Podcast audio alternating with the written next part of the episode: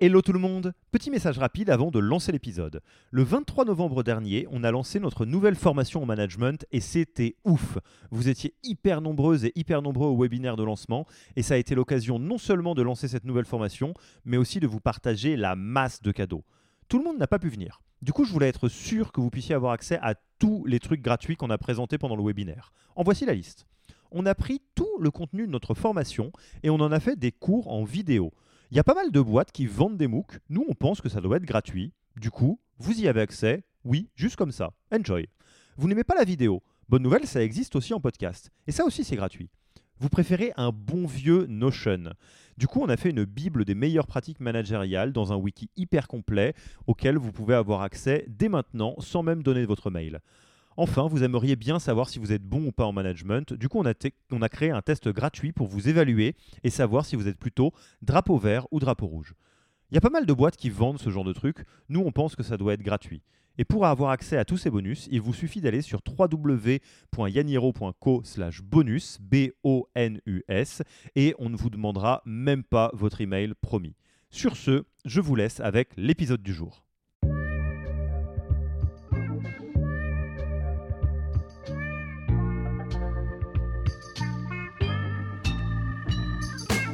Bonjour et bienvenue dans le podcast du Human Factor. Je m'appelle Alexis Eve et tous les mercredis, je vais à la rencontre des startups les plus véloces pour rentrer en détail dans les bonnes pratiques RH qui leur permettent de faire du facteur humain un levier de croissance plutôt qu'un risque. C'est vrai qu'il y a pas mal de littérature là-dessus et, euh, et moi, moi-même j'évolue sur ces sujets-là parce que je viens d'organisations quand même relativement classiques. Le Human Factor, ce n'est pas qu'un buzzword, c'est aussi le nom de notre premier livre les clés de l'alignement entre associés, d'une organisation adaptée ou encore de la bonne relation à son travail. The Human Factor, c'est 100 pages de retour terrain des plus belles startups et de bonnes pratiques actionnables. Si vous voulez en savoir plus, allez tout simplement sur www.yaniro.co book, B-O-O-K. On met le lien dans la description de l'épisode. Pour l'heure, je vous laisse avec l'invité d'aujourd'hui et vous souhaite une bonne écoute. Bonjour Émilie, comment vas-tu? Ah bah, Je vais très bien. Et toi eh ben, eh ben, eh ben, ça va très bien. Euh, c'est euh, à l'heure où on enregistre. Il est vendredi, il pleut un peu à ma droite sur euh, la fenêtre et je l'ai déjà répété plusieurs fois. moi, j'ai jamais l'impression de travailler quand je fais ces podcasts. donc, je suis très très content de, de, terminer la semaine en ta compagnie, Émilie. Un grand merci d'avoir accepté notre invitation sur le podcast Human Factor de Yaniro. Tu es la bienvenue. Merci de m'avoir invité. et euh, donc peut-être que euh, si vous avez lancé cet épisode, vous avez une idée euh, de, de, qui, enfin de quoi on va parler. Vous avez peut-être même une idée de ce que c'est que Serena. mais pour celles et ceux qui ne connaîtraient pas Serena et surtout qui ne te connaîtraient pas toi, je te laisserai volontiers te présenter et présenter Serena et son mode justement d'accompagnement un peu particulier qui fait que tu bosses avec avec ce fonds en ce moment. En quelques mots, si tu le veux bien, parce que tu le feras mieux que moi sûrement. Ça marche. Bah, si je me présente rapidement, j'ai euh, une quinzaine d'années d'expérience, euh, principalement dans les RH, où j'ai été RH puis DRH de boîtes euh, dans plein d'univers différents, euh, dans des grands groupes, dans des startups, en France, à l'international, avec, on va dire, en, toile de fond, toujours des environnements en très forte croissance ou en très forte transformation. Et puis, à deux ans et demi, j'ai rejoint Serena pour faire bah, ce métier de DRH euh, un peu différemment, plus en étant à l'intérieur d'une organisation, mais en accompagnant des organisations et en mettant cette expertise, ces expériences au service des startups du portefeuille de Serena. Voilà, donc Serena, euh, euh, bah, c'est un fonds d'investissement qui a une, une, cinquantaine de startups dans son portfolio qui investit plutôt au démarrage de l'histoire, donc entre seed, pré-seed, série A, rarement euh, série B, et, euh, et, qui a la particularité d'avoir un, un, modèle qui, euh, qui, repose vraiment sur deux jambes. La jambe investissement, qui est la jambe classique des fonds, où les équipes vont chercher les boîtes dans lesquelles investir et ensuite ils, ils, travaillent plutôt les sujets, ce qu'on appelle dans notre jargon, d'equity story. Et puis une deuxième jambe operating, euh, qui, euh, qui euh, elle, vise à travailler sur l'excellence opérationnelle en partant sur le principe que bah, la réussite d'une boîte, c'est à la fois avoir trouvé un bon produit qui répond à un marché, mais à la fois être capable d'exécuter de façon excellente. Moi, je fais partie de cette équipe operating et du coup, mon rôle, c'est d'accompagner les startups sur tous leurs challenges opérationnels et particulièrement leurs challenges people, RH, organisationnels. Voilà. Hmm. Donc voilà, vous l'avez compris, euh, ça fait, euh, ça fait partie des, euh, des approches de fond qui sont assez rares, faut, faut bien le dire, malheureusement si j'ose dire, parce que je pense que c'est une approche qui, qui, fonctionne plutôt bien, et dans laquelle donc toi Émilie, au quotidien, avec les startups du, du portefeuille, tu joues, j'imagine, tantôt le rôle de DRH de transition, tantôt le rôle de soutien, de, de mentor, tantôt des rôles plus opérationnels, tantôt des rôles plus distants. C'est ça, j'imagine. C'est à peu près ça, ouais.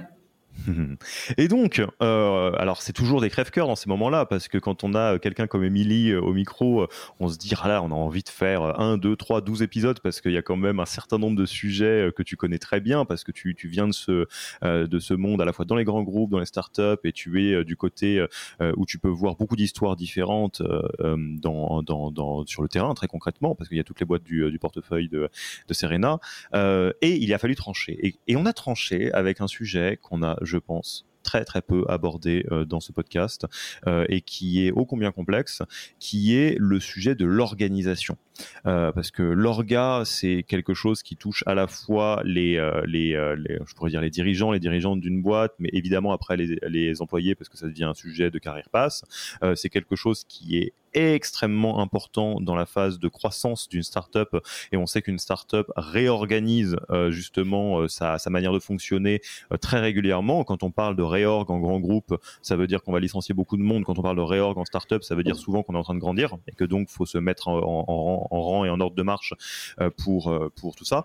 Et, et en plus de ça, l'organisation, c'est un sujet qui, qui interpelle beaucoup de monde, notamment parce qu'on en reparlera, je pense. Euh, il y a des bonnes pratiques, mais il n'y a pas de réponse absolue. Mm. Donc euh, c'est un sujet qui est compliqué parce que en lieu et place de bon bah comment je structure ma growth, bon bah prends le modèle ARRR, ça ira très bien. Comment je recrute, euh, lis la méthode Who, ça ira très bien. Comment je m'organise, c'est quoi la bonne pratique? Ah, un petit peu plus compliqué que ça. Donc comment on fait pour avoir les bonnes personnes au bon endroit? Comment on anticipe l'évolution de son orga pour répondre aux enjeux business? C'est tout ce qu'on va voir aujourd'hui avec Émilie. Si tu es toujours d'accord, est-ce qu'on y va? Mais bien sûr. Alors peut-être on va commencer par le commencement pourquoi la thématique c'est importante? Parce que là, on, se parle entre personnes qui étions plutôt exposées à ce genre de choses. Euh, c'est mon cas également. Euh, mais quelqu'un qui nous qui nous écouterait et qui se demande quel rôle joue quelque part euh, l'organisation dans l'exécution, parce qu'on pourrait le mettre un peu dans ce dans ce mode-là. comment tu décrirais les choses? Quelle, quelle, quelle part joue l'organisation Quel rôle joue l'organisation dans la réussite ou l'échec d'un projet qui est sur des bons rails par ailleurs? Hmm. Bah, bah, pour moi, euh, je, te le disais tout à l'heure, pour moi, le succès d'une boîte, c'est elle a trouvé son product market fit et elle a une capacité d'exécution, une qualité d'exécution remarquable. Et l'exécution, finalement, si je devais le résumer, pour moi, c'est mettre les bonnes personnes aux bons endroits et ensuite les faire travailler ensemble avec les bons rituels de management. Et si tu as ça, tu garantis quand même 90% de ton exécution. Hmm. pourquoi ça me paraît un sujet euh, hyper clé dans la réussite d'une entreprise. Ouais, parce que quelque part, si on, redéroule ton équation du succès en startup, product market fit, ok, je pense qu'il y a beaucoup de monde qui a une bonne idée de ce dont il s'agit et il y a quantité de littérature sur le sujet de comment est-ce qu'on atteint un product market fit, etc. J'en profite pour faire une toute petite parenthèse là-dessus, même si on est sur un, podcast people. Euh, tout le monde connaît très bien le From Zero to One de Peter Thiel euh, et ce genre de choses qui est assez intéressant sur euh, le product market fit. Beaucoup moins connu à ma connaissance, mais qui est extrêmement utile et qui, nous, on a beaucoup utilisé pour chez récemment, euh, l'article de blog de Superhuman mm. euh, sur comment mesurer le product market fit et du coup euh, comment savoir au, lieu de, de, se dire bah, on saura qu'on est au product market fit après coup, comment mesurer pour avancer vers ça. Donc tapez product market fit Superhuman, vous allez trouver un article de blog très simple à lire qui va pouvoir vous permettre de reprendre la main là-dessus. Donc 100% aligné, on adore cette méthode, on l'applique chez Serena et on la recommande mille fois à nos boîtes. et j'ai le plaisir d'annoncer que sur cette méthode d'après après euh, donc Superhuman, nous avons Yaniro atteint le product market fit et dépassé un petit peu, euh, ce qui est plutôt très bien. On est content d'avoir atteint cette, euh, cette étape-là. et donc dans l'ability to execute, quelque part, les bonnes personnes aux bons endroits, et donc les bonnes personnes, c'est un sujet de recrutement, évidemment, potentiellement d'encadrement, de management, après, ok. Mais après, aux bons endroits avec les bons rituels de gouvernance, ça c'est un pur sujet orga, donc c'est là où ça se joue. Exactement. Bon. Alors peut-être est-ce que on n'attaquerait pas cette question-là euh, sous l'angle de l'évolution d'une startup? Alors on l'a bien compris, il n'y a pas de, euh, de, de bonnes pratiques euh, absolues dans, qui fonctionnent pour tout, selon qu'on soit dans du SaaS, du service, etc. Mais par contre, ce qui est à peu près sûr, c'est qu'avant d'être une grosse boîte dans laquelle il y a des, des, dizaines, voire des centaines de personnes, toutes les startups commencent par être une, un tout petit bateau dans lequel il y a un tout petit peu de monde. Donc est-ce que ça serait pas une bonne manière de, de, de parler de l'organe que de commencer au commencement euh, quand on est euh, pré-seed, seed, euh, enfin en gros dans, avant 15, 20 personnes. Qu'est-ce que tu nous dirais dans ces étapes-là? Ouais, bah, moi ça me paraît une bonne façon de faire et puis de et puis de regarder après comment tu grandis. Il y a juste un peut-être quelque chose en préalable. c'est finalement surtout au démarrage d'une boîte, l'orga, ça nous paraît un truc un peu conceptuel. Et donc, très souvent, on, on prend même pas la peine de poser notre organigramme. on fait, euh, tout le monde est un peu multicasquette, etc. Et en fait, on y reviendra peut-être après dans la méthode, mais poser déjà son organigramme, savoir qui fait quoi, même quand on est tout petit, bah, ça aide à clarifier les choses et à pouvoir se projeter dans, et donc pour nos enjeux de demain, qu'est-ce qu'il va falloir faire évoluer pour y répondre. Donc on n'est on est jamais trop petit pour déjà poser les choses. Euh, euh, Même quand on est trois founders, par exemple, ça vaut la peine de mettre trois petites bulles en disant bah toi tu fais le produit, toi tu fais le revenu et toi tu fais les ops. Ouais. Même, si, même, si, même si dans la vraie vie, tout le monde fera beaucoup plus que ces trois, euh, ces trois trucs. Mais oui, commencer à se dire bah, finalement l'ownership de ce truc-là, ce sera chez toi et l'ownership de ce truc-là, ce sera chez moi, je pense que ça a du sens. Et donc, peut-être, je, me permets juste parce que j'y pense entre founders, donc euh, un truc, ça vient de me frapper, c'est te dire. Hein. Euh, peut-être que donc quelque part, le, travail de rôle et responsabilité qu'on recommande 20 fois à tous les founders, c'est le premier organigramme et la première organisation. Exactement. Tout simplement. Exactement. Ok, je te, laisse reprendre. Je, je, remballe ma petite épiphanie. Euh, je te laisse reprendre sur tes rails, pas de souci. Donc on pose son organigramme, quelle que soit sa taille, déjà. Enfin, je trouve que c'est un excellent exercice. Euh, si, je reprends ton, ta proposition là, de, démarrer d'une boîte qui, commence, alors une boîte qui commence, son organisation, elle va être intimement liée au profil de son équipe fondatrice. Euh, donc, je vais donner, euh, on va dire, un, un exemple que j'ai vu dans plein de scénarios, mais c'est à prendre encore une fois avec beaucoup de recul parce que ça évoluera en fonction des profils de, l'équipe fondatrice. Généralement, dans une boîte qui démarre, euh, je vais prendre l'exemple d'une boîte SaaS, on en a pas mal dans le, portefeuille.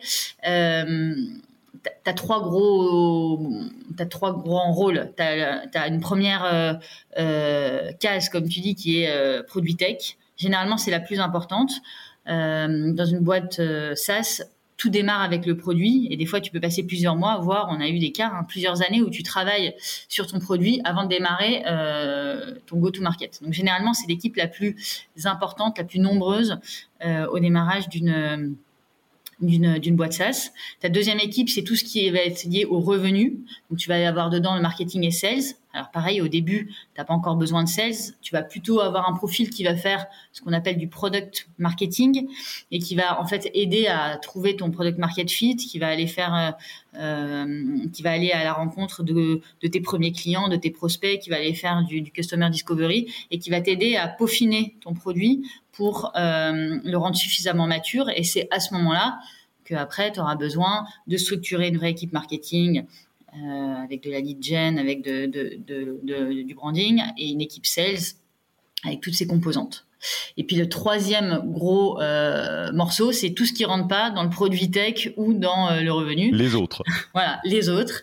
Et alors qu'est-ce que tu as au début? Euh, Tu as un peu de finance et d'admin, c'est des choses qui viennent assez vite finalement. Euh, tu as des, des, choses qui vont, dès que tu commences à avoir tes, tes, premiers clients, tout ce qui est autour de la facturation, etc.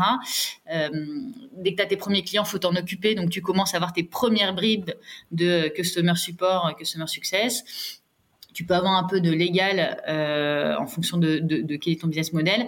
Et puis, tu vas avoir, euh, dès que tu as tes premiers collaborateurs, tu as, évidemment déjà euh, un peu de fonction HR bah, pour recruter ces gens et puis pour s'en occuper quand ils sont là. Sachant que pour moi, la fonction HR, c'est des sujets qui, des questions qui se posent souvent. Quand est-ce que je que je recrute mon premier RH ou mon premier TAM, mon premier Talent Acquisition Manager. Et, et ma reco, c'est quand tu sais que tu vas croître, par exemple, tu viens de lever un seed et tu sais que tu vas croître de au moins 15 à 20 recrutements par an, voilà, tu te poses pas la question, tu recrutes hmm. un Talent Acquisition Manager direct. Ok.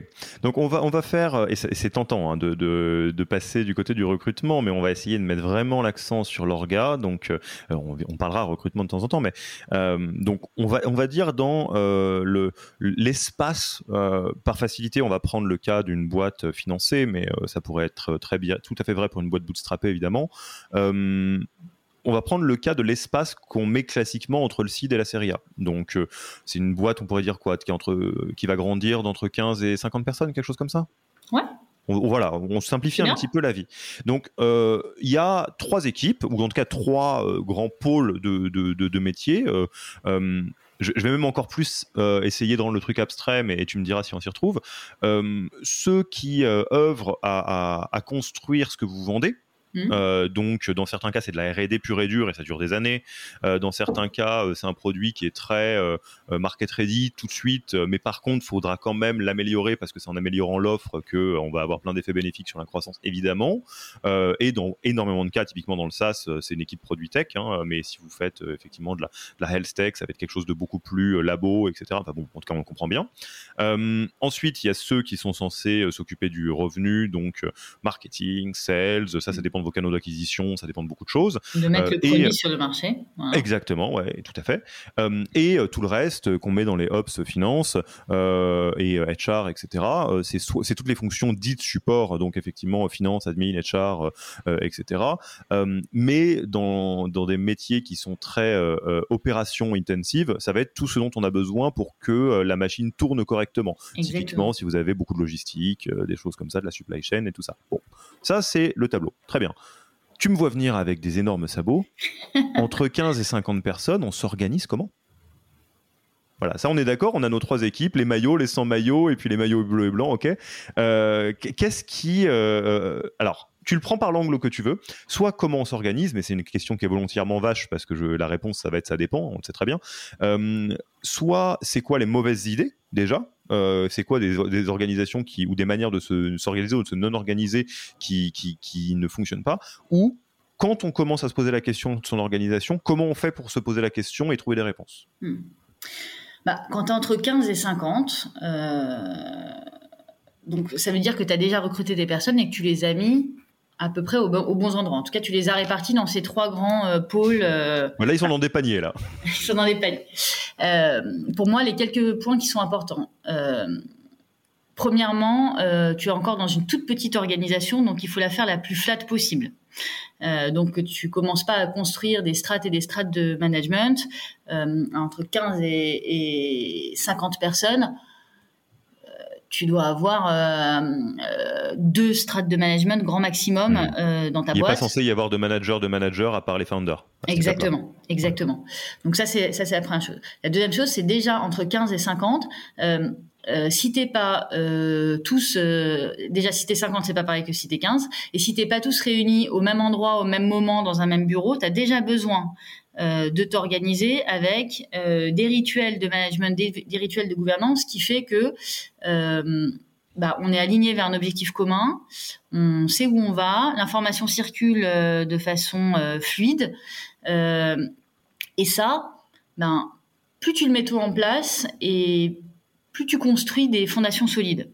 Et donc, euh, ça me fait faire une petite digression vers les rituels de management, mais moi, je trouve que c'est un, un, un, sujet absolument passionnant. J'accompagne une boîte du portefeuille en ce moment euh, qui doit faire euh, 30 personnes. Euh, ben là, j'aide euh, l'équipe fondatrice à organiser son premier off-site management pendant deux jours, où pour la première fois, bah, l'équipe fondatrice va, va, rassembler son équipe de management. Euh, partager les OKR, permettre à son équipe de management de s'approprier les OKR, partager euh, un moment de convivialité, et puis faire en sorte qu'après euh, post-off-site, tout le l'outcome de ces deux jours soit restitué à toutes les équipes dans le cadre d'une réunion Lens et que tout le monde sache exactement quelles sont les priorités sur Q4, où est-ce qu'on se focalise, où est-ce qu'on met toute notre énergie pour donner le meilleur de nous et être le plus efficace.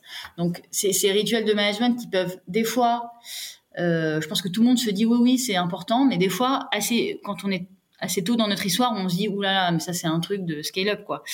Et en fait, aligner les gens autour d'un objectif commun et faire en sorte que tout le monde soit mobilisé vers le vers les bonnes priorités, bah, plus tu le mets en place tôt, meilleur tu es. Hmm. Donc ça, c'est effectivement tout ce qui est de l'ordre de, de, de, faire vivre l'organisation. Euh, sur des choses comme ça, alors c'est une question qui va peut-être te sembler naïve, mais euh, euh, est-ce qu'il y a des rituels, et je vais, te donner une liste de ce que moi je peux mettre derrière des rituels, que sincèrement tu conseilles à un, gros 90% de la population? Euh, Parce que en fait, euh, je vais te donner quelques-uns. Les, les off-site, les one-to-one, euh, les all-ends, des entretiens annuels, des choses comme ça, des OKR, c'est une manière d'organiser la performance. Euh, tout ça, c'est des choses qui sont assez répandues. Et euh, on a fait une intro en disant euh, l'organisation, c'est un sujet complexe, assez sur mesure. Est-ce que il est, juste de dire sur un certain nombre de trucs, honnêtement, il y a des cas dans lesquels c'est inadapté, mais euh, commencez par voir si ça rentre chez vous avant de réinventer la roue. Est-ce que tu as, une espèce de, checklist de choses qui, entre guillemets, il faut les mettre en place parce que ça serait très idiot de pas les mettre en place ou d'essayer de réinventer un truc? J'ai une checklist, je pourrais même euh, te, t'envoyer un lien vers un article qu'on avait, on avait fait sur le, blog de Serena. C'est un article qui a été écrit par euh, la, personne qui a créé l'operating chez Serena. Je pense qu'il a, il a 10 ans d'article, enfin il a peut-être 10 ans, mais c'est un des articles les plus lus par nos boîtes du portefeuille. Euh, et, et, je pourrais te le partager, mais en ah gros... carrément, on le mettra dans, on le mettra dans l'épisode, les notes de l'épisode. Avec plaisir. Euh, mais en gros, euh, si tu veux aligner ton organisation et faire en sorte de, de d'avoir une organisation qui fonctionne, les quelques trucs clés, c'est une équipe de management solide que tu réunis une fois par trimestre dans le cadre d'un off-site sur lequel tu fais le bilan du trimestre qui est passé et tu focalises sur, euh, euh, tu décides de quelles sont les priorités du, du trimestre à venir. ça, peut être avec une méthode OKR, ça peut être avec d'autres méthodes, mais en tout cas, le but c'est alignement et focus sur les priorités. Euh, suite à ces off-sites, systématiquement un, un all avec toutes tes équipes une fois par trimestre pour que cette, euh, cet alignement descende dans toutes les équipes et que tout le monde comprenne où on en est et quelles sont les, les priorités du trimestre à venir. Ensuite, euh, euh, tous les, toutes les deux semaines, entre chaque finalement off-site avec ton équipe de management, tu as un espèce de management meeting pour suivre le, les priorités que tu t'es données et t'assurer qu'en fait tu vas les tenir et te laisser le temps entre, entre deux euh, trimestres de réajuster le tir si euh, tu vois qu'il y a des, des choses qui sont pas sous contrôle. Et un one-to-one que moi je préconise selon la maturité euh, des équipes, entre une fois par semaine et une fois toutes les deux semaines, euh, parce que la relation individuelle entre le manager et le collaborateur, elle est clé et qu'il faut passer du temps ensemble pour, se, pour, pour, créer cette relation de confiance. Ça, pour moi, c'est euh, voilà, le, minimum syndical pour... Et, je trouve que c'est quelque chose qui s'applique quand même assez bien à toutes les boîtes. Et après, il y a des méthodos voilà, moi j'ai des boîtes qui utilisent des OKR, j'ai des boîtes qui utilisent la méthode qui avait été mise en place par euh, Salesforce, V2Mum, qui est une bonne méthode aussi. Il y a des boîtes qui le font de façon moins formalisée ou qui s'inspirent de méthodos mais qui les simplifient. À la limite, peu importe la méthode derrière, mais je pense que les, les quelques rituels là que je t'ai décrits devraient convenir à peu près à 90% des boîtes. Donc je reformule pour qu'on prenne euh, de, de, l'altitude là-dessus. Et c'est pas un hasard si on, je vous ai proposé de commencer à 15 personnes parce que euh, en dessous de 15 personnes, euh, on, peut s'en sortir avec de l'informel et avec de l'intuitu personnalisé, surtout si tout le monde travaille au même endroit. Passer 15 personnes, il y a un truc magique qui est on peut le voir dans la vraie vie, hein, il n'y a pas de sport à plus de 15. Euh, parce qu'on est obligé de s'organiser au-dessus de 15 personnes. Et euh, l'organisation, c'est de la communication et c'est de, faire en sorte qu'on ait des rituels sur lesquels on travaille tous. Et celui que tu proposes est très très simple et, très fonctionnel. C'est euh, effectivement travailler avec les managers euh, dans un temps dédié pour dire qu'est-ce qu'on va accomplir dans le trimestre à venir, OKR ou pas. avoir le temps de le faire et de débriefer sur ce qui s'est passé sur le trimestre d'avant. Puis en parler à tout le monde parce que si tout le monde euh, ne l'entend pas, ça va être problématique. Donc ça, c'est les HoloLens. Euh, au milieu de ça, avoir des temps de contrôle entre managers pour être sûr que ça avance. On peut imaginer que les managers feront de même avec leurs équipes après. Euh, plus il y a différentes manières de faire ça. Euh, et one-to-one entre manager et manager toutes les semaines ou toutes les deux semaines pour justement s'assurer qu'on est sur les rails. C'est à peu près ça. Ouais, c'est tout à fait ça. Je mettrais juste une toute, petite nuance quand tu dis des temps de contrôle avec les management. C'est des temps de contrôle et des temps de soutien. C'est aussi le moment de pouvoir se dire, bah là j'ai du mal à avancer là-dessus. voilà, j'ai besoin de votre aide, j'ai besoin de l'aide d'une autre équipe là-dessus. donc, c'est des temps de contrôle et des temps de soutien et des temps de résolution de blocage si blocage il y a. Ok, mais bah écoute, moi ça, me semble très clair et très, euh, très structurant.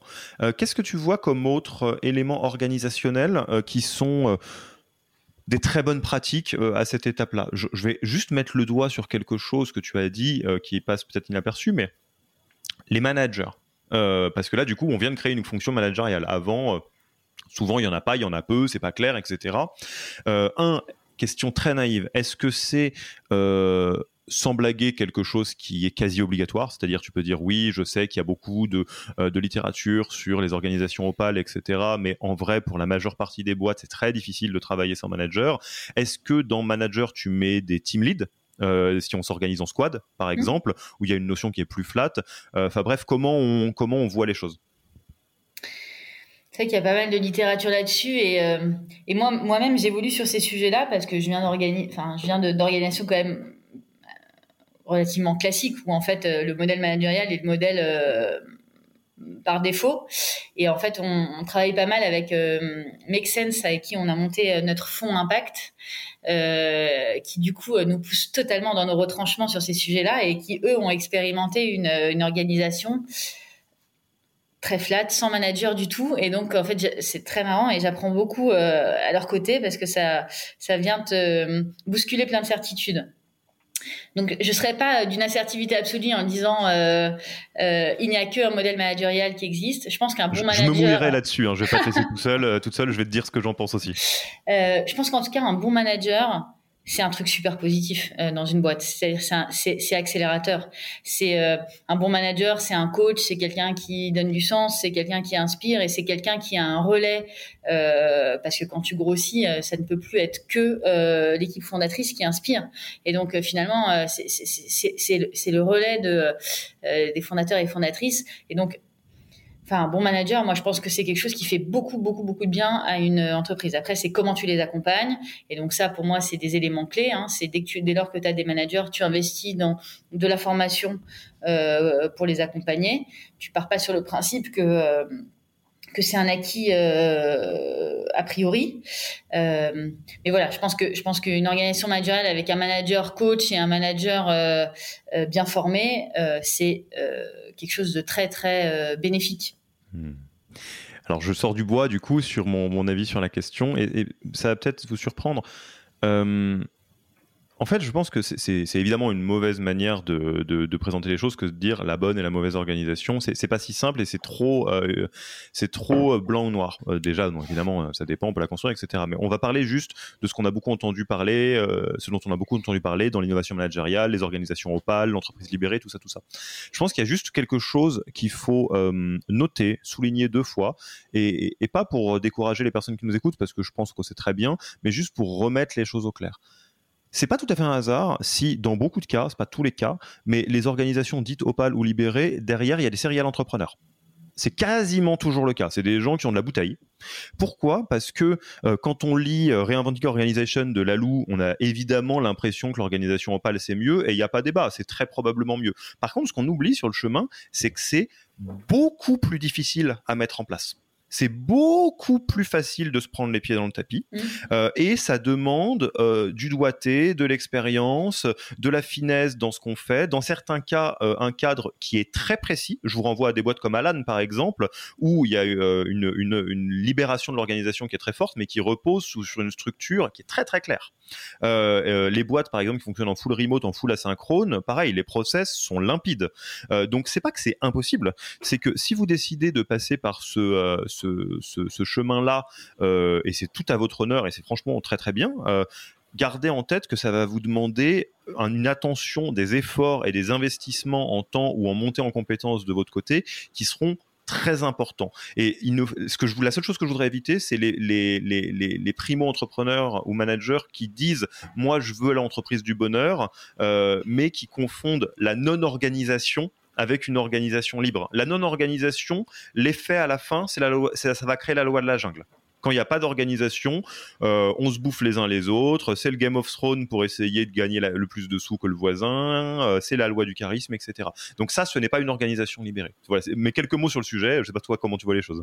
Non, mais je, enfin, je, suis tout à fait, tout à fait avec ce que tu dis et, je trouve ça très, très, très juste. Je rajouterais une petite chose, c'est que quel que soit le mode d'organisation qui est choisi, euh, et là tu sors du coup du rôle de manager, je pense qu'il y a un truc qui est hyper important pour qu'une organisation fonctionne, c'est la notion de ownership. C'est qui est honneur du sujet, et si à la fin ça ça fonctionne pas, qui, qui est en charge de ce truc-là. Euh, et, et, ça. Euh, ça, ça, on voit que même dans des organisations assez classiques, avec des managers assez classiques, c'est souvent des problématiques qui reviennent où on, est, on, on veut se créer une culture d'entreprise dans le consensus, dans la co-construction, etc. Je trouve ça très, très positif. Et des fois, on en oublie l'ownership. Et donc, à la fin, quand il n'y a pas d'ownership, qu'est-ce qui se passe? Ben, il du statu quo parce qu'en fait personne ne tranche. Donc euh, tu prends des espèces de décisions molles ou euh, pas de décision du tout. Et donc en fait c'est un vrai frein au développement de la boîte. Donc ça, quel que soit le mode d'organisation et, quel que soit le, côté co-construction que moi je promeus à 2000%, c'est qu'à la fin il faut qu'il y ait un honneur qui tranche et qui fasse avancer les choses. Et point important, je pense à nos amis de Make Sense, y compris si euh, ce qu'on appelle un owner n'est pas un owner mais une équipe, mais dans tous les cas, c'est le même modèle. Il faut qu'il y ait une entité, que ce soit une personne ou une équipe qui tranche. C'est évidemment beaucoup plus dur quand c'est une équipe. Je, bon, je, pense juste à nos amis de Make Sense qu'on connaît bien. Euh, petit point euh, important, tant qu'on est là, avant qu'on passe à ce qui se passe entre la série A et le reste. c'est quoi le bon signal que c'est le moment d'avoir des managers? Euh, parce qu'au début, j'imagine qu'on peut dire que implicitement ou non, les founders managent les, euh, les individuels contributeurs euh, mm. dans, dans, le produit, la tech, le revenu, le marketing, tout ça. À quel moment on commence à dire, plutôt que de rajouter 2, 3, 4, 12 sales, là, je vais prendre un head of sales? Il y a plusieurs signaux. Il y a, il y a la compétence déjà du du, fondateur ou de la fondatrice. En fait, euh, euh, le fondateur ou la fondatrice, c'est la personne qui va connaître le mieux son entreprise, mais à un moment donné, il va arriver sur une, fonction d'expertise à son niveau d'incompétence, et c'est normal parce que euh, un entrepreneur, par définition, c'est quelqu'un qui, même s'il a des appétences particulières sur certains sujets, reste relativement généraliste. Donc ça, ça peut être un premier signal, c'est-à-dire qu'on voit que on n'arrive pas à leur apporter. Le deuxième signal, c'est bah, quand on commence à avoir une équipe trop large et du coup euh, assez opérationnel, on peut rester très tiré par l'opérationnel en tant que, que fondateur et donc du coup ne pas jouer son rôle. Et donc notamment, ça c'est aussi quelque chose que je vois assez souvent. On a, je vois assez souvent bah, des CEO qui sont très euh, hands-on et qui font les choses, etc. au début et je trouve ça absolument indispensable, évidemment, de faire les choses au début, mais qui à un moment donné euh, il y, a, cette petite, euh, il y, a une phase à un moment donné où, bah, il y a besoin de réaliser que là, je suis en train de me faire aspirer par l'opérationnel et je passe 50% de mon temps à faire des tâches qui finalement n'ont aucun sens euh, pour le développement de mon entreprise. Et tous ces 50% que, de temps que je passe là-dessus, je les passe pas à être à l'extérieur, euh, aller chercher mes prochains investisseurs, euh, aller chercher euh, euh, mes prochains partenaires, etc. Et donc du coup, ça c'est ça c'est aussi un signe qu'il faut aller chercher des managers. la troisième chose, c'est aussi, je pense que c'est, il faut être lucide envers soi-même et se connaître. Il y a des fondateurs qui sont visionnaire, euh, très très bon, euh, euh, enfin créatifs, visionnaires, qui ont eu en plus une, connaissance du coup du produit du marché qui est incroyable, mais qui sont mauvais managers. ça, se, ça soigne. J'interromps l'épisode une petite seconde pour vous rappeler que si vous voulez avoir accès à tous les bonus gratuits qui accompagnent notre nouvelle formation management, il vous suffit d'aller sur www.yaniro.co slash bonus. B-O-N-U-S. Sur ce lien, vous trouverez gratuitement toute notre formation en version vidéo MOOC, en version podcast et la boîte à outils du management Notion qui était jusqu'alors réservée aux managers conformés dans la version payante de notre formation. Oui, on n'aime pas trop vendre des secrets. On préfère vous les offrir et parier que vous bosserez avec nous si vous avez envie de les implémenter plus vite. Sur ce, retour à l'épisode. C'est de la formation, mais euh, ça se soigne jusqu'à un certain point. oui, oui, tout à fait, ouais. Et donc dans ces cas-là, plus tu es lucide envers toi-même plus tu dis c'est pas là où je vais apporter le plus de valeur, bah, mieux, mieux tu te portes. Et donc, du coup, ça peut être aussi un accélérateur pour recruter des managers. Alors, j'adore là ce que tu viens de partager parce que, euh, et je vais essayer de le reformuler, tu me corriges si c'est as besoin d'être précisé, mais euh, pour celles et ceux qui nous écoutent, surtout si vous êtes founder, bon, si vous êtes RH, c'est peut-être un peu différent, mais euh, il y, a, quelques signaux qui doivent vous alerter et, vous donner, vous mettre un peu sur la piste de recruter des managers ou de faire monter quelqu'un, un manager dans votre équipe. J'entends un, vous avez un râteau en dessous de vous si vous avez euh, énormément de personnes en direct report, euh, bah, évidemment qu'à un moment donné, il faut, organiser tout ça et ça peut se jouer par euh, des managers. Deux, qui n'est pas la même chose, vous êtes avalé par l'opérationnel. On peut être avalé par l'opérationnel avec trois personnes en dessous. Hein. Mm. Mais dans tous les cas, ça veut dire qu'il faut qu'il se passe quelque chose. Et ça, je l'ai, pour être honnête, je l'ai beaucoup, beaucoup vu aussi en coaching avec des, des founders, euh, de personnes qui me disent, mais euh, ouais, en fait, euh, je pas, en général, ça se passe dans l'autre sens. C'est-à-dire, typiquement, ils veulent s'améliorer. C'est exactement ce que tu disais. Ils veulent s'améliorer en tant que manager. Et, là, je vais leur dire un truc du genre, bah, déjà, fais des one-to-one avec tout le monde. Ce sera un début, tu le fais pas. À quoi? Mais j'ai pas le temps de faire ça. Ah, bah non, si t'as pas le temps, ça veut dire que tu le mets pas au bon endroit probablement. C'est pas méchant, mais euh, ça c'est un bon signal euh, que ça veut dire que vous faites pas votre job de manager, etc. et mm.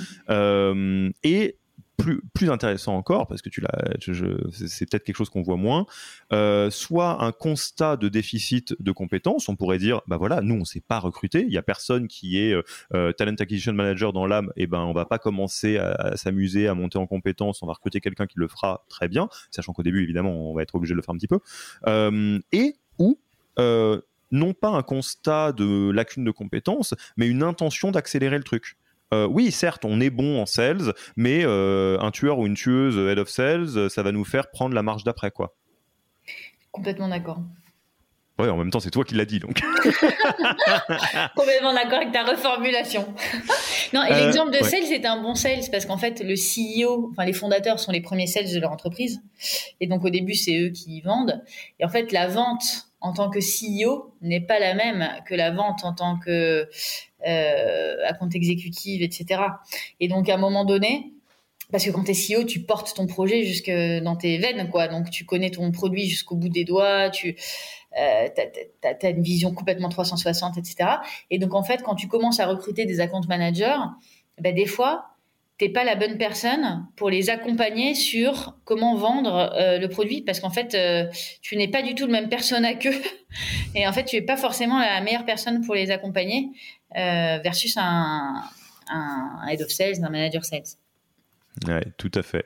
J'ai, euh, je vais pas les citer, mais j'ai le, le, souvenir d'un coaching avec un CEO où ça a été tout le délire, en fait, euh, une partie du délire du coaching, euh, de la réalisation que là où euh, ce CEO apportait de la valeur, c'était, enfin le plus, c'était dans la, dans des sujets très dirigeants, la stratégie, le fait d'embarquer tout le monde, une très grande qualité managériale qui fait qu'il se mettait au service de ses équipes, mais que le rôle de head of sales, qui était sur un temps court avec une intensité plus forte, un côté plus. Euh, il avait commencé en me disant voilà non mais je sais pas faire ça et je lui dis bah écoute je vais te donner une bonne euh, une, bonne nouvelle. Tu vas pas apprendre à le faire, tu vas filer la, balle à quelqu'un qui va le faire infiniment mieux que toi, euh, même si tu l'apprenais pendant six ans. Mm et ça lui a changé la vie et ça a changé la vie de la personne aussi et de la boîte. C'est une très jolie boîte qui est passée euh, donc de, 10 à 50 personnes en très peu de temps, donc euh, elles se reconnaîtront euh, ces personnes si elles nous écoutent. Avant qu'on passe à la série A, parce qu'il y a l'organisation de la série A, enfin il y a tout un tas de trucs qui commencent à arriver quand la boîte est plus grosse, certes. Moi, il y a un point que j'aimerais aborder, notamment qui va bien avec le, la mécanique de, de levée de fonds, c'est quand est-ce qu'on revoit son organisation? À quel moment on se dit bon là ok on était 10 15 20 et euh, j'ai euh, ça rend enfin je commence à remplir mes rangs quelque part bah, on a un head of sales qui a deux puis trois puis quatre sales etc j'ai un, un, un, un, product lead qui fait machin etc à quel moment il faut se dire soit on met à jour, soit on fait table rase et on recommence. Enfin, euh, c'est quoi les, mm. les, les, indicateurs qui fait qu'on doit reprendre l'orga? Alors pour moi, il y a deux, deux, cas de figure. Soit le cas de figure où euh, euh, tu sens que ton organisation euh, fonctionne pas. Euh, donc euh, il y a des conflits, il y a des latences, tu as du retard dans ta roadmap produit, tu as, du retard dans ta top line, côté C, etc. Enfin, tu vois qu'il y a des choses qui vont pas, qui n'avancent pas. Donc ça, ça peut être un signal. Et le deuxième cas de figure, c'est dès qu'il se passe un événement important dans ta boîte. Donc un événement important, c'est quoi? C'est une levée de fonds, une crise, la crise du Covid, une crise économique, le départ d'une personne clé, euh, soit de l'équipe fondatrice, soit de l'équipe en tout cas des, des peut-être des C-level initiaux, etc. Donc dès qu'il se passe quelque chose comme ça de, de le, rachat d'une petite structure potentiellement. exactement. Euh, pour moi, c'est le moment de, euh, de se poser. Et alors, euh, et, et, et, alors pour moi, la, la, façon, la bonne façon de le faire. Euh, c'est et ça c'est quelque chose qu'on fait systématiquement quand, quand une boîte nous rejoint. voilà, c'est un événement. Elle vient de lever de l'argent avec un fonds de relever. Et donc, quand une boîte rejoint le portefeuille de Serena, on, fait ce qu'on appelle une immersion. Donc en fait, euh, l'équipe operating, donc il y a, on, est, on est généralement un binôme côté operating. On va passer deux jours dans la boîte. On rencontre toutes les personnes clés de la boîte et on essaie de faire un diagnostic de ce qu'ils font super bien, ce qu'ils font moins bien, et de comment on peut les aider sur leurs enjeux opérationnels pour réussir euh, les objectifs qu'ils euh, se sont fixés pour aller, atteindre le tour d'après. Et donc, dans cette immersion, on fait un gros gros zoom sur les organisations, parce qu'en fait, euh, beaucoup de choses partent de là. Et donc, il y a d'exercices qu'on fait systématiquement avec eux. On commence par poser l'organisation actuelle. Et c'est là pour revenir à ce que je te disais, que des fois, l'organisation actuelle n'existe même pas. Donc, on, la dessine ensemble. Qui fait quoi euh, Voilà. On regarde euh, ce qui marche et ce qui marche pas bien. Ce qu'on a envie de bouger, ce qu'on n'a pas envie de bouger. Et après, on fait l'exercice avec eux de dessiner quel, quel pourrait être l'organigramme dans 12 à 18 mois pour répondre aux euh, objectifs business qu'on s'est fixés. Les objectifs business peuvent être croissance de temps, aller ouvrir euh, un nouveau marché. Et donc, euh, cet exercice, il est hyper intéressant. Généralement, on fait, on n'aboutit pas à un organigramme, mais à plusieurs scénarios, un, deux, trois. Et puis on, itère ensemble, etc. Et puis on, finit par se dire, bah celui-là, c'est ce qui paraît quand même à, à, peu près le plus pertinent. Et ça permet de passer d'un truc complètement réactif où en fait l'organisation, tu l'as subi et tu finis par recruter des gens, soit quand ça craque dans les équipes parce qu'ils ont trop de boulot, soit par opportunisme quand tu rencontres quelqu'un d'intéressant. Ce qui, parenthèse, pourquoi pas, hein, c'est au démarrage, ça peut marcher. Quand tu commences à te structurer, ça marche de moins en moins, mais au démarrage, ça peut marcher. Mais en tout cas, si tu fais que ça, ça ne marchera pas. Et donc, tu passes de ce truc où tu subis une organisation à un truc où, en fait, tu sais à quoi doit ressembler ton organisation dans 12 à 18 mois. Et donc, tu construis tout ton plan de recrutement et tout ton, et, et, toute ton organisation, du coup, autour de cette cible. Et donc, tu es beaucoup moins dans le, fait, tu, reprends un peu la maîtrise de, ta vie, quoi. Et, en fait, c'est extrêmement apaisant ce, cet exercice qu'on fait avec euh, avec les équipes fondatrices parce que elles voient le chemin, quoi. Et ça, c'est un exercice que pour moi, tu dois faire à chaque grand événement. Et alors, je vais souligner quelque chose qui, euh, je, ne pense pas me tromper, mais je veux le souligner pour, peu que ce soit le cas pour celles et ceux qui nous écoutent. On est d'accord que tu écris une organisation anonyme. Tu ne joues pas avec euh, forcément euh, les gens que tu as.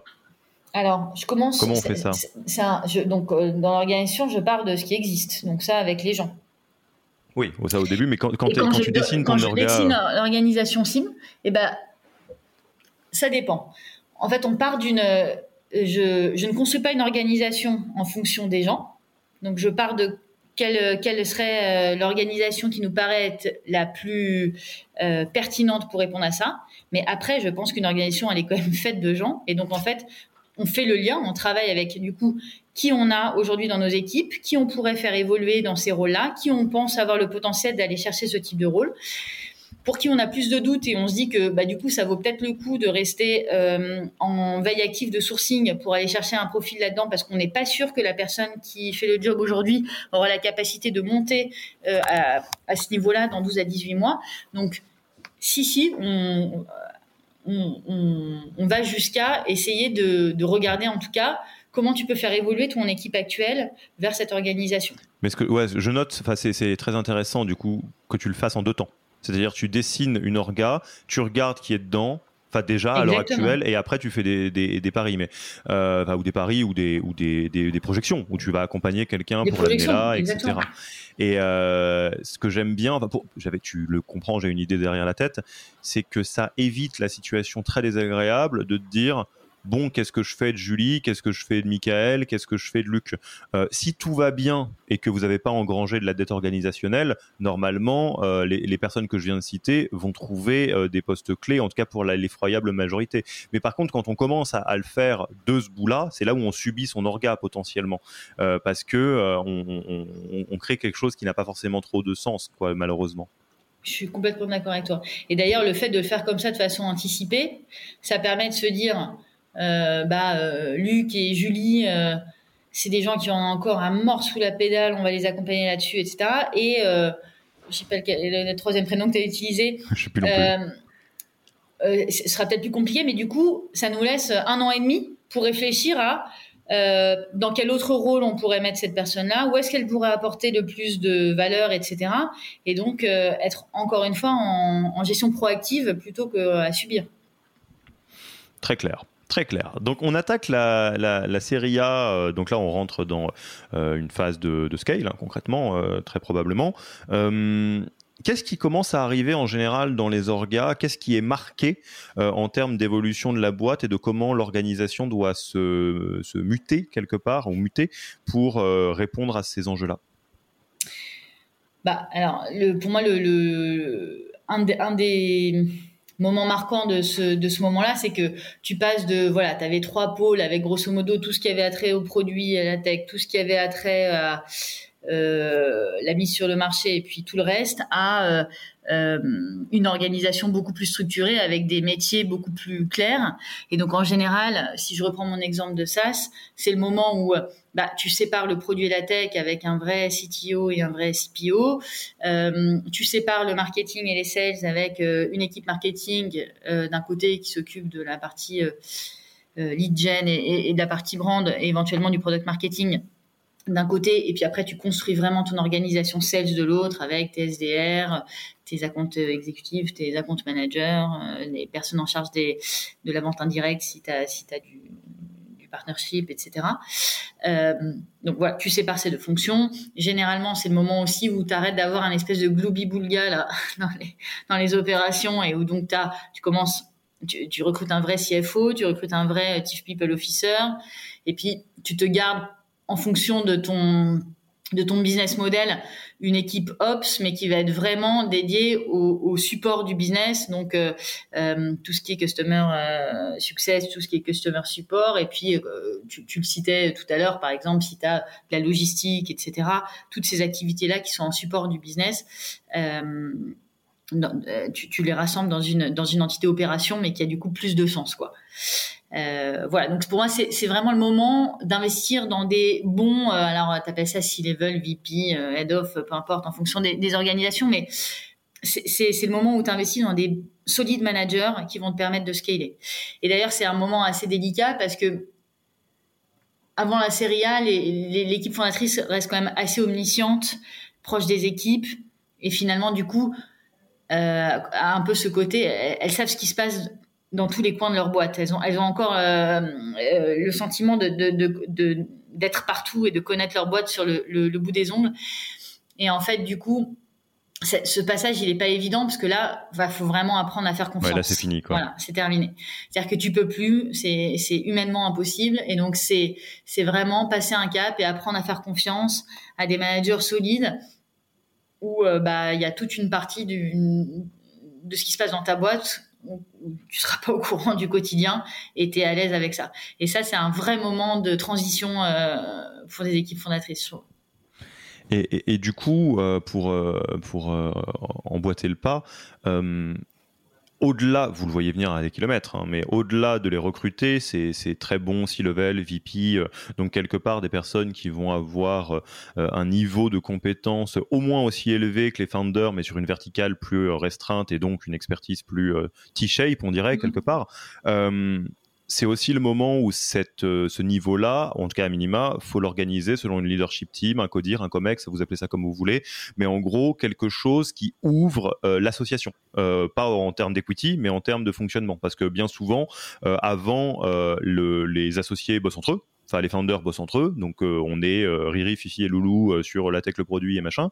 là, va, y va falloir y en avoir un peu plus probablement, et donc ça veut aussi dire que ces personnes-là doivent s'organiser. Donc peut-être pour euh, euh, économiser, j'allais dire, du temps de cet épisode, je vous renvoie à l'excellent épisode qu'on avait enregistré avec Fiona Cohen, euh, anciennement de Tiny Clues, maintenant chez Muse, sur comment mettre en place une leadership team. À quel moment, comment on les recrute, comment on les organise, comment on s'assure que ça parte pas en plus en, bagarre, ce qui est très probablement ce qui va se passer quand si vous y faites pas attention. donc voilà un petit peu sur ce côté-là quid des managers? Ils sont organisés en autre chose? Est-ce qu'il y a euh, leadership team euh, et après les autres en dessous c'est des managers et on les gère comme des direct reports? Est-ce qu'il faut organiser les managers selon euh, une organe, un organe de gouvernance? Ou est-ce que c'est pas de la gouvernance, c'est plus une communauté pour qu'ils se soutiennent? Enfin comment on fait ça? Bah, Déjà dans, dans, tes managers, tu en as peut-être une partie qui sont qui ont évolué vers ces rôles de de C-level VP. Pour moi oui, c'est pas que de l'externe, absolument. Voilà. Pour moi, l'idéal, c'est un mixte entre euh, aller chercher de la compétence euh, en externe et promouvoir en interne. Et là, du coup, tu crées une, une culture d'entreprise euh, équilibrée où les gens voient que bah, on te fait confiance et que tu peux progresser et que tu peux avoir des perspectives. Et à la fois, bah, tu vas aussi chercher de l'expertise ailleurs quand on a besoin. Donc déjà, dans, ton équipe de management initiale, tu peux imaginer que tu en as une partie qui a euh, euh, évolué dans cette euh, instance que tu appelleras codir COMEX. Et après, pour moi, l'équipe de management qui arrive en dessous, donc là c'est le moment où tu as un troisième layer qui... Qui, qui, apparaît, elle est clé parce que c'est finalement c'est ces gens qui seront au quotidien avec les équipes. Donc pour moi c'est une c'est une population à chérir, à, à, dont il faut s'occuper. Et donc, même si on va dire que sur de, les décisions stratégiques du quotidien, etc., c'est plutôt le, le, le, CODIR, le COMEX qui est aux manettes, euh, je pense que les managers, ils doivent être, euh, euh, en tout cas, euh, très très associés euh, en amont euh, aux décisions. il doit y avoir beaucoup de, de, de, en fait, il faut leur donner les moyens de, de, de jouer leur rôle. C'est-à-dire qu'il faut leur expliquer les choix, il faut les associer aux choix quand c'est possible il faut leur donner des éléments de compréhension pour que après eux puissent jouer leur rôle auprès de leurs équipes euh, de relais euh, sur le terrain en étant parfaitement légitimes dans ce rôle. Et donc en termes d'instance, ça peut passer par euh, un, comité management qui se réunit une fois par mois, par exemple, où voilà, on leur donne en avance de phase un peu tous les sujets qui sont importants, ou aussi chacun partage euh, de façon euh, synthétique, mais chacun partage un peu euh, bah, ses highlights, ses lowlights, ses priorités pour en fait leur donner aussi une vision un peu globale de la boîte au-delà de leurs fonctions, parce que c'est aussi ça qui leur permettra demain d'évoluer vers des fonctions plus stratégiques. C'est le fait d'être à la fois très bon dans l'opérationnel, mais à, la fois de réussir à, à, à, prendre de la hauteur de vue et à comprendre les enjeux des autres et donc les enjeux de la boîte au sens large. Écoute, très clair. Euh, donc là, on continue comme ça. Ce que je note euh, schématiquement, et pareil, tu, affines aux besoins, c'est que euh, c'est un travail en fait de, raffinement. Là où à l'époque on pouvait dire bon, il faut de la seniorité pour juste piloter, je sais pas, le revenu, par exemple, et dans le revenu, bah, il y a le marketing, il y a le sales, il y a tout un tas de trucs. là, on va dire non, l'outbound. Donc les sales, c'est suffisamment important pour qu'il y ait quelqu'un de très solide là-dessus qui fasse que ça. Pareil pour le marketing et donc l'inbound, etc., etc. Et donc plus on grandit quelque part, plus des choses qui étaient des petites choses avant, on sait qu'elles ont un impact suffisant sur la croissance euh, pour que ça devienne euh, une, une, une, une, forte équipe à part entière. Tout à fait. Oui. Et alors donc après, en fait, qu'est-ce qui se passe? Est-ce que ça continue comme ça euh, tout droit euh, jusqu'à Sky's de limite, ou est-ce que quand on arrive dans les séries B, les expansions internationales, euh, ça crée des, des, situations un peu différentes qui valent la, la, peine, si je puis dire, d'être mises en avant côté orga? Moi, il y a deux trucs qui viennent, euh, qui sont, qui, diffèrent après. Euh, il y en a un premier, c'est ce que tu as évoqué, c'est l'international. C'est-à-dire que dès lors que tu as une organisation internationale, se pose le casse-tête de qu'est-ce que je garde en centrale, qu'est-ce que je mets dans les pays, comment je fais pour euh, pas créer euh, plusieurs cultures d'entreprises différentes, comment je fais pour pas dédoubler toutes les fonctions, etc. Donc, il y a quand même un certain nombre de questions qui se posent. Il n'y a pas de, je trouve qu'il n'y a pas de réponse absolue J'étais en train de le, voir. je sentais bien que ça allait retomber sur pas de magie. Ben non, et, cela dit, pour être honnête, je connais des boîtes très très bien qui sont dans un cas ou dans l'autre. Hein. Voilà. Donc en tout cas, je pense qu'il n'y a pas de, il y a pas de scénario où on se dit bah, c'est ça qu'il faut faire. Mais par contre, il y en a au moins deux, trois que je peux citer euh, que j'ai vu réussir. Euh, donc, quand, quand, quand, tu commences à ouvrir des pays, euh, alors, premier scénario, tu fais partir soit euh, un fondateur, soit un key euh, employee qui est là depuis le début, qui connaît la boîte sur le bout des ongles et qui a un énorme réseau dans la boîte. C'est la personne qui va ouvrir le pays. Euh, euh, qui met le pays sur des rails et ensuite une fois que le pays est sur des rails bah, soit le, fondateur ou la personne qui est restée bah, adore et puis reste là-bas et puis fait sa vie là-bas soit c'était plutôt transitoire et une fois que le pays est sur les rails elle recrute un ou une country manager euh, qui, qui gère la boîte. Donc ça c'est un scénario sachant que excuse-moi je, je l'ai pas précisé avant mais tu te lances pas tant que t'as pas gagner quand même tes deux, trois premiers deals. C'est-à-dire, tu ne mets pas ton artillerie lourde alors que tu as zéro client. En général, tes premiers deals, tu les signes depuis Paris. Idéalement, tu embauches euh, euh, dans ton équipe sales des gens qui sont natifs des pays que tu vises et donc du coup euh, qui t'aident à aller peser ces premiers deals et c'est quand tu as ces premiers deals que tu te dis allez c'est bon j'ouvre un pays ça, je, juste un, une petite encart là-dessus parce qu'effectivement, il faut le souligner trois fois. C'est très très rigolo parce que là, on parle de l'international, mais euh, j'imagine qu'on parlera plus tard d'une nouvelle verticale, un nouveau produit, un nouveau quelque chose, potentiellement. Schématiquement, c'est retour à la case initiale de chercher un product market fit.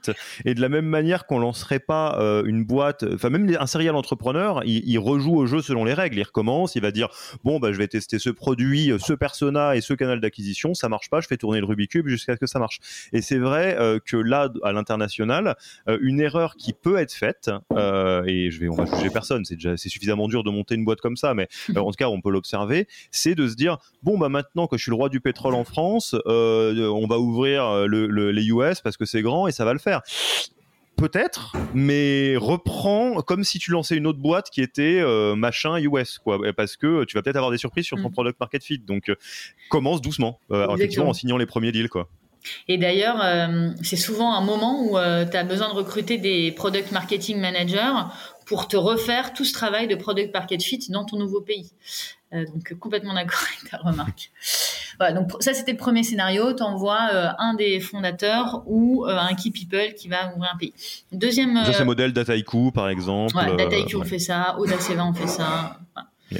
Euh, deuxième scénario, euh, tu, euh, tu dis je ne veux pas de country manager parce qu'en fait ça va me créer euh, une nouvelle culture d'entreprise, ça va me casser le lien avec le siège, etc. Et donc tu recrutes que des fonctionnels, un sales, un marketeur, un, euh, euh, euh, customer support, etc. Et tu les rattaches à ton euh, head of sales en France, à ton head of marketing en France, à ton head of customer success en France.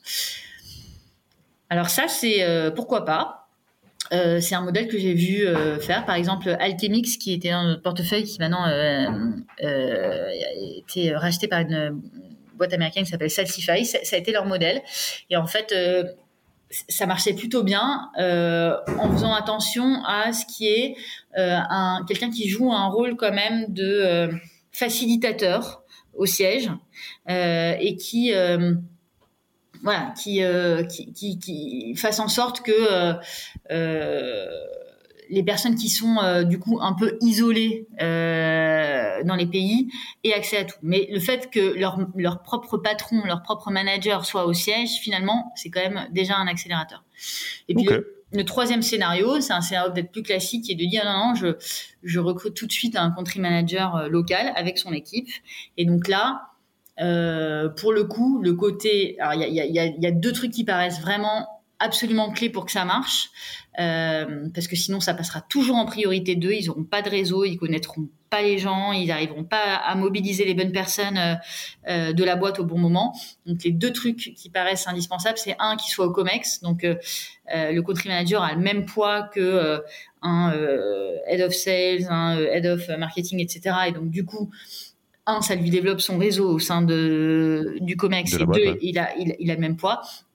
Et mon rôle de facilitateur, là que je disais tout à l'heure, là, ça devient absolument indispensable. C'est un espèce de chef de projet, mais qui est presque à plein temps là-dessus, hein, et qui est en charge d'être facilitateur et de s'assurer que tous les besoins qu'ont les pays, enfin, que, en tout cas que la France met à disposition tout ce dont ont besoin les pays. Et donc, ce, chef de projet, en fait, il est problem solver. Son job, c'est résoudre, résoudre les problèmes des pays.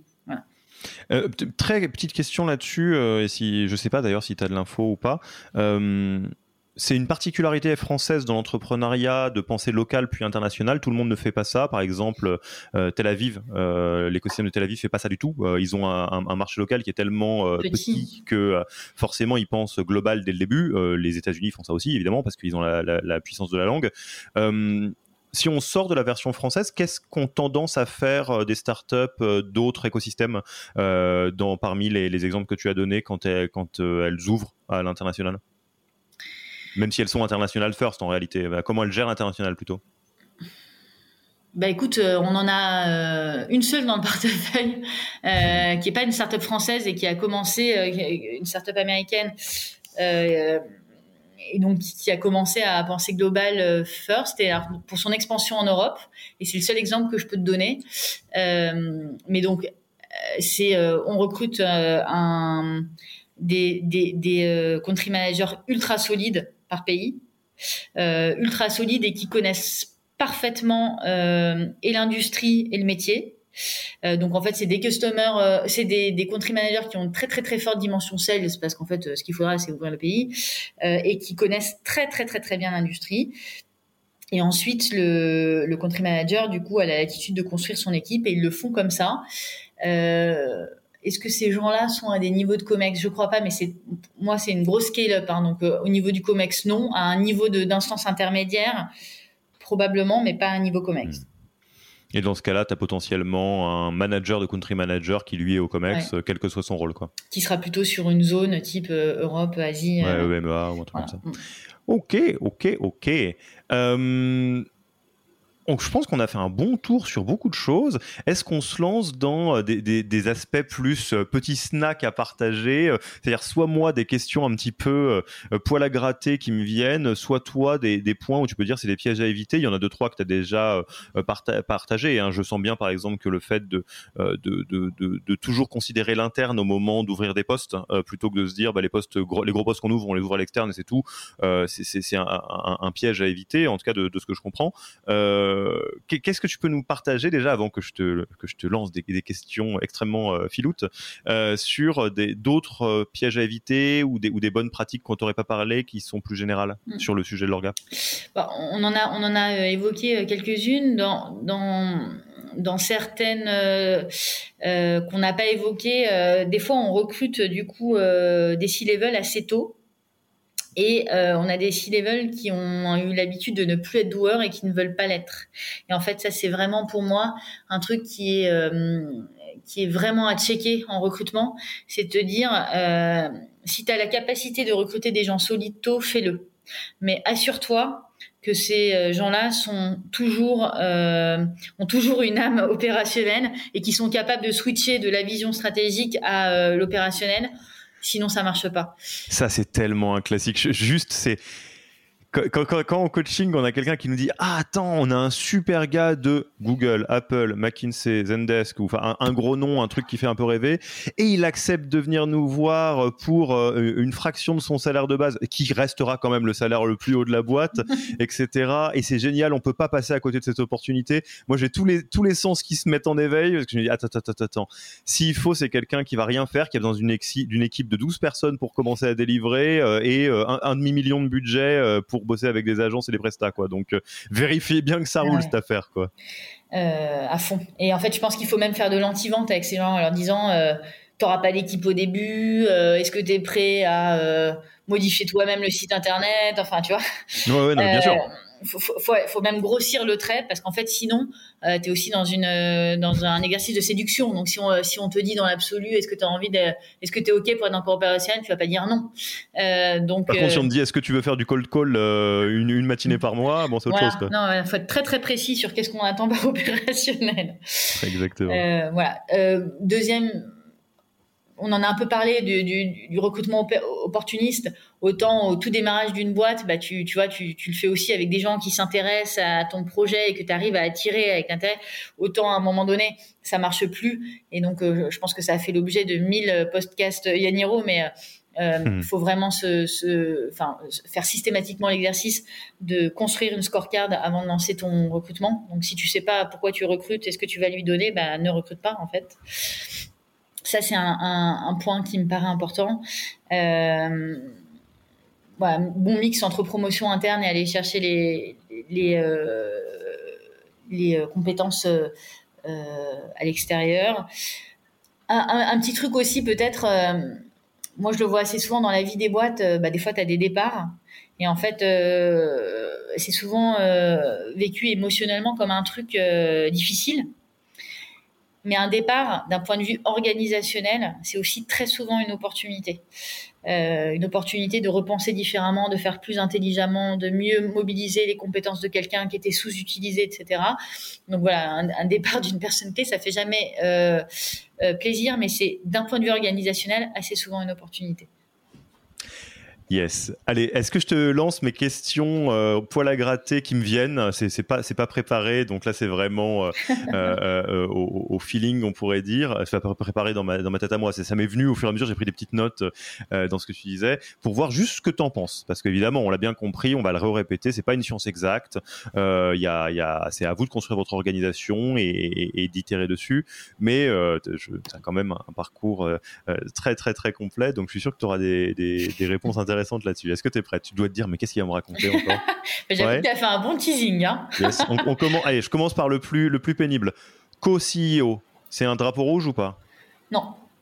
Pas? Oh hey Alors, j'ai hâte que tu m'expliques. Parce que euh, je suis matrixé un petit peu parce que moi j'ai vu plein de cas de figure dans lesquels c'est l'horreur, les co-CEO. Eh ben, j'ai deux, euh, j'en ai au moins deux en tête dans le portefeuille où ça se passe très bien euh, où grosso modo ils se partagent euh, les fonctions. Voilà, on prend 50% des, des, des, des, ils se partagent les direct reports, se partagent les fonctions. D'ailleurs, souvent ça évolue avec le temps. Au début, euh, il y en a un qui a pris telle et telle et telle fonction, et puis l'autre telle et telle, et puis finalement avec le temps, euh, ils évoluent. Ça leur permet aussi d'avoir un regard croisé et euh, et en fait, ça marche pas mal. Ça évite d'avoir un CEO avec en râteau euh, des tonnes de C-level quand ton, organisation grossit. Ça suppose d'avoir une bonne complémentarité, une grande, grande relation de confiance entre les co-CEO, mais sous réserve que ça. C'est qui chez vous? On peut les citer? On peut leur faire un petit coucou s'ils nous écoutent? Ouais, on peut les euh, faire coucou. Bah, il y a Wikaza ou vraiment. Alors, mais oui, mais bien sûr, Antoine et, Pierre. Ils sont, et Pierre. Ils sont CEO et CEO, mais techniquement, ils se, ils se répartissent l'organisation à eux deux avec des, justement des spectres qui ont pas mal évolué dans le temps. Et il y a euh, Boxy, euh, qui est une boîte de portefeuille aussi, pareil. Euh, en titre, ils ont un CEO et un COO, mais, en, ils se partagent vraiment le, les fonctions et, ça fonctionne bien. S'ils nous écoutent, je fais un petit coucou aux copains de Mokaker qui fonctionnent comme ça aussi. Ne le prenez pas personnellement. C'est juste que j'ai vu trop de fois des moments où les co-CEO, ça fonctionnait pas bien. même chose euh, un fonctionnement assez classique au bout d'un certain moment, euh, d'avoir un CEO, COO, donc un tandem, où quelque part le deal, c'est qu'il va y avoir quelqu'un qui joue un rôle de DG, c'est-à-dire qu'il y en a plein la tronche en termes d'opérationnel, qui est un peu général manager, précisément pour que le CEO puisse être plus à l'extérieur, plus en relation investisseur, à lever des fonds et à se concentrer sur la vision. Donc euh, quelque part, engorger l'un pour désengorger l'autre, bien, pas bien, on en revient, qu'est-ce qu'on en pense? Ben. Euh, c'est le modèle un peu président-premier ministre, quelque part. C'est un modèle assez classique. Euh, enfin, en tout cas, moi, je vois pas de, de red flag à ce truc-là. Euh, pour moi, ça marche si déjà il y a une vraie appétence, c'est-à-dire le CEO adore faire, orienté vers l'avenir, vers, l'extérieur, rencontrer des gens, etc. Euh, et le CEO euh, aime bien euh, gérer les équipes, être dans le dur des sujets opérationnels, etc. Donc déjà, il y a un, l'appétence. Et il y a deux, par contre, du coup, il faut que le CEO ne mette pas son nez dans l'opérationnel. Sinon, c'est insupportable. Ah oui, pas d'ingérence, faut pas déconner. Pas, d'ingérence. Du coup, il faut vraiment laisser la main au CEO et, et, que le CEO, il soit là à des moments clés de vision, etc mais pas dans l'opérationnel. Sinon, là, ça marche pas. Ok, ok. Je continue, j'en ai quelques-unes encore, hein, des comme ça. Euh, est-ce que les, au bout d'un certain moment, les équipes product doivent plutôt être rangées euh, du côté de la tech ou du côté du growth? Euh, Parce que on sait très bien que euh, les théories growth à proprement parler sont très tournées autour du produit, notamment du, dans le SaaS. c'est ton premier facteur de croissance, ton produit. Hein. on parle même de product-led growth. Donc, est-ce que tu, qu'est-ce que tu peux dire des organisations qui ont quelque part si je schématise, Chief Revenue Officer et en dessous euh, Sales, Marketing et euh, Product, parce que le Product est une partie intégrante de ça, ou on le met du côté de la tech, euh, parce que c'est très lié à la tech, mais par contre on fait des ponts avec les équipes market. Bah, Elle est dure celle-là. Bah, ni l'un ni l'autre en fait. Moi je pense que ça doit être une, une organisation à part entière. Ah. Je pense que ça doit avoir son poids à part entière et par contre que le produit fait le lien entre la tech et euh, les sales, tu vois. Et donc en fait, le produit, et c'est pour moi c'est ça qui, fait la richesse de cette fonction et la difficulté de sa fonction, c'est que c'est un, une fonction ultra centrale dans l'entreprise où tu dois être capable de comprendre les problématiques de chacun, de parler avec tout le monde, avec des personnes qui ont des, des visions et des contraintes radicalement différentes. Euh, mais, mais si tu veux mettre le produit au cœur de ton de ta stratégie, je pense que ça doit être un département indépendant. Et enfin, dernière euh, question qui me vient, euh, quand on, on, est sur une fonction qui par nature est très people intensive. Je pense au euh, support client, euh, au ticket, au customer success ou au sales. Euh, je mets exprès le terme sales plutôt que quelque chose de plus vertical. quid de faire grossir cette, cette, cette équipe en, verticalisant, en spécialisant? Donc là, on peut prendre, ça c'est un grand classique de l'organisation sales, d'avoir des SDR, des AE, AM et tout le bazar, ou de faire juste des squads. Euh, typiquement de dire bah si on est dans une équipe dans laquelle euh, commence à y avoir 40 customer success euh, people plutôt que de dire bah il y a les customer success de tel type de problème de tel type de problème on fait juste des équipes de 6 7 un petit squad dans lequel on a un squad leader et à la fin tu as quelqu'un qui gère les squad leaders moi, j'aime bien les squads. Je trouve que tu te sens beaucoup plus responsabilisé quand tu restes dans une petite équipe euh, où tu es proche de la où tu as une vision assez globale du coup de ce qui se passe à l'échelle de du coup ton produit, ta feature, euh, ton, ton bout de feature. Euh, ouais, le taylorisme, c'est, ça peut être dur quoi. Ouais. Ah, ben, tu, tu as, des gros risques de perte de sens. Donc, euh, moi, j'aime bien les fonctionnements squad. Ok, et eh ben, je pense que c'est pas mal. Un petit mot de la fin avant qu'on passe aux questions de fin d'interview. Euh, euh, un encouragement pour celles et ceux qui nous écoutent et qui sont en train de, batailler avec leur orga euh, bah, Un petit mot de la fin, on, l'a dit en intro, mais c'est pas une science exacte. Ça dépend intimement au démarrage de la, des compétences, du profil, des personnalités de l'équipe fondatrice c'est un sujet qui est passionnant et qui, euh, quand, euh, quand tu arrives à faire des bonnes choses organisationnelles, euh, te décuple tes résultats d'entreprise. Donc, peut-être un petit mot. en fait, prenez le temps de, prenez le temps de traiter ce sujet. Faites-en un sujet d'un off-site, faites-en un sujet dont vous discutez avec vos, vos, mentors, vos, vos, investisseurs, les gens qui vous entourent, etc. prenez le temps d'en parler et de passer du temps là-dessus. Ok, le, message est passé. Un grand merci. Euh, déjà, où est-ce qu'on te retrouve, Émilie? On a envie euh, de, discuter avec toi, d'engager la, discussion. C'est quoi le meilleur canal pour te contacter? LinkedIn, classique. LinkedIn, facile. Euh, donc, vous, trouvez Émilie sur, sur LinkedIn. Ensuite, est-ce qu'il y a un livre, un blog, un, un, podcast que tu recommanderais aux auditeurs et auditrices? Un livre, un blog, un podcast. Alors, L'un ou l'autre, hein, pas les trois. Hein. Non, on s'en était parlé en, en, euh, off, mais, euh, mais euh, moi, quand je, j'adore lire, et quand je, quand du coup je lis, j'ai pas envie de lire des trucs business. Amen. j'ai envie de lire des, romans, donc, donc je, je, je, suis pas la meilleure là-dedans. néanmoins, évidemment, dans notre boulot, on, recommande beaucoup. Euh, de bouquins. Donc, euh, si, si, je devais en recommander un à tous nos amis qui euh, recrutent et, non, et pas que les recruteurs, hein, surtout aussi les équipes fondatrices, je recommanderais le, fameux bouquin Who, qui est quand même une bible. Et voilà. Et sinon, voilà, j'aime bien lire et écouter des trucs qui ont rien à voir. Donc, j'ai lu Siddhartha cet été, j'ai beaucoup aimé, un, un, bon roman de, de, de d'expérience de vie, etc., qui fait prendre du recul. Donc, je recommande. Et en podcast qui n'a rien à voir, quand je cours, des fois, j'écoute des, un podcast qui s'appelle Au cœur de l'histoire et qui raconte la vie de, personnages qui ont vécu, historiques. Cousteau, Edison, Eleanor Roosevelt, etc. Et en fait, voilà, ça te fait plonger dans un univers qui n'a rien à voir avec des parcours de vie et des personnalités hyper inspirantes. Et j'adore ça.